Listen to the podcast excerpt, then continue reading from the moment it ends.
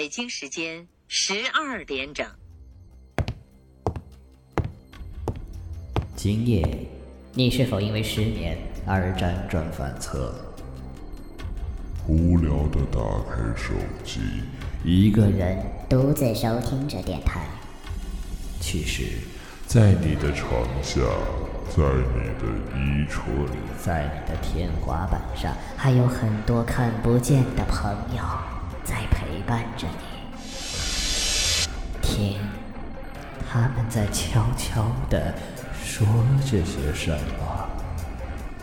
他们是来自地狱的声音，他们是无尽噩梦的开端，是只有在深夜才能听到的鬼说。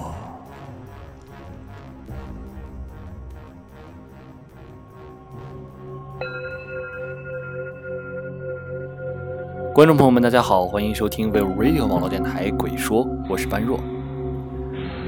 今天要跟大家说的故事叫做《阴阳眼》。我刚生下来的时候就是睁一只眼闭一只眼，当时的接生医生都吓了一跳，很多人都说这是不祥的。但是我的父母并没有丝毫减少对我的关爱。就这样，我在没有开眼的情况下慢慢长大了。慢慢长大以后，我的父母发现我的眉毛很奇怪，怎么一边的眉毛是从中间断开的？但是因为也不了解是什么原因，就没有在意。直到一次偶然的机会，父亲从小长大的一个学过面相的叔叔来我家拜年，我父亲就拜托他看了一下我的面相。当时的情况我已经基本淡忘了，毕竟当时年纪还小。但是那个叔叔偷偷跟父亲说的话，我却怎么也无法忘掉。这孩子天生断眉，眼珠中黑中带紫，命中煞星不断，是灾命呐。这，可我孩子一向都是很健康的。我能力有限，兄弟，你的孩子好生看好吧，怕是过不了六岁的天关呐。小孩子不懂事儿，但是也不代表是白痴。活不过，会死，这些东西我还是知道的，心里有了一种莫名的恐惧。死其实很可怕，但是看到父母一如既往的对我呵护有加，甚至比以前更好了，我始终没有再提过这件事，直到我爷爷的去世。那年我刚上小学，正在课堂上听老师白话的时候，我的大伯和父亲来到我的教室。我当时就奇怪了，我没犯什么错呢，这才开学几天，咋就把俺爹叫学校来了？想吓死爹啊！就在我胡思乱想的时候，老师把我叫了出去，然后我就跟父亲上了汽车，扬长而去。在车上，我父亲告诉我原因是我爷爷不行了，老人家想看孙子最后一面。我大伯和二伯都是女孩子，我爷爷四年多没有笑过，直到我出生不久才笑。那个时代重男轻女啊，我当时就哭得死去活来的，因为我爷爷非常的疼我。这是我又一次感到死亡是多么的痛苦和可怕。之后的事情发生在我爷爷下葬的那天，大家都忙的各自的事情。我母亲在嘱咐了我半天之后，也去帮忙了。但是小孩子毕竟玩心大嘛，是不可能总待着的。于是我开始闲逛着玩了。可是这一玩儿，差点没把我玩死。当时我玩的尽兴的时候，就忘记自己身处何处了。突然小腹不爽，便解开裤子就尿。当时我感觉我浇灌的是一个毫无艺术概念的小土堆。可是当我不知道大家一般都叫这个东西叫做坟之后，我没有什么记忆。根据母亲的口述，我只知道大概回去以后我就开始发高烧，并且有各种奇怪的反应。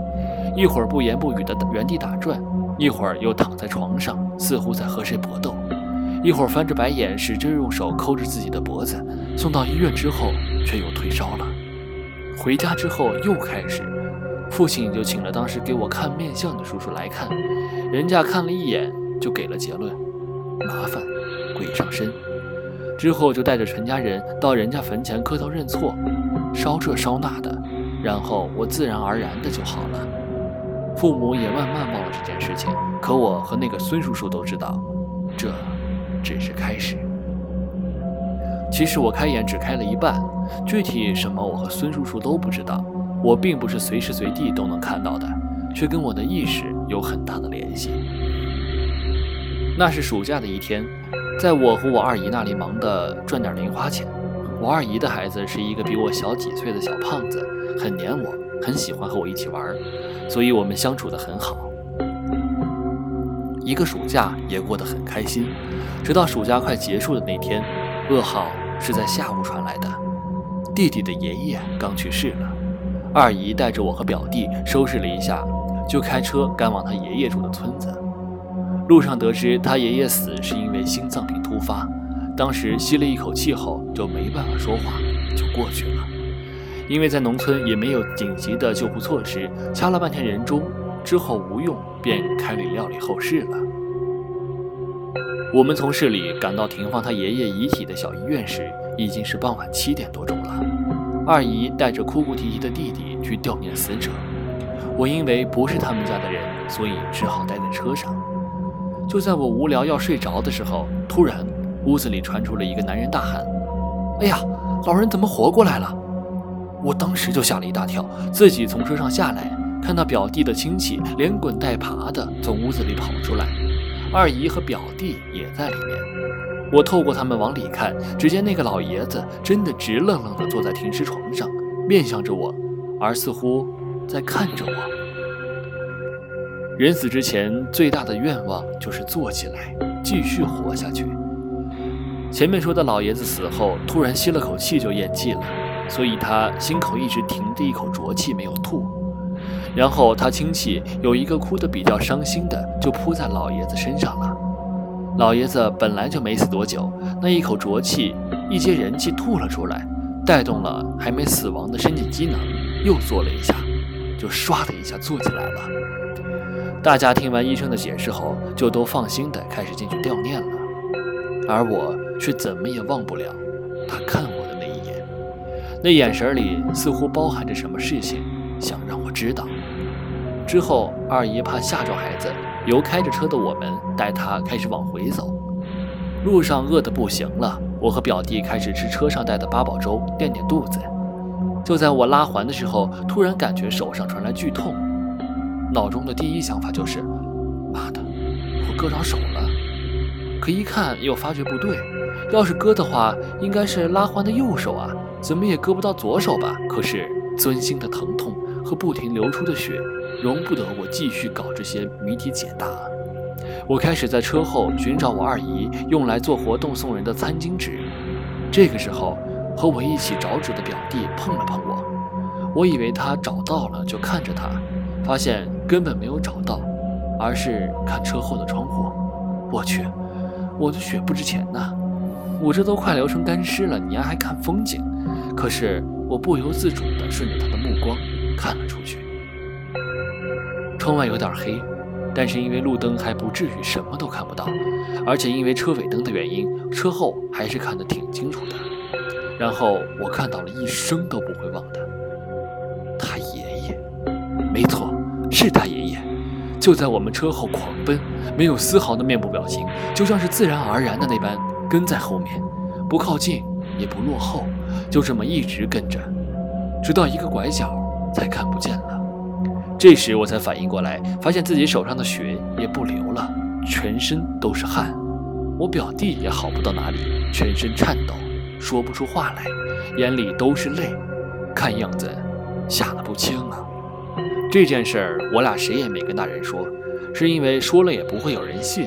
后来得知他爷爷的遗体直到火化都没有什么事情后，我们才知道我们看的不是什么诈尸。而是鬼。这是我第一次看到鬼，但是我弟弟为什么能和我一起看到，一直都不明白。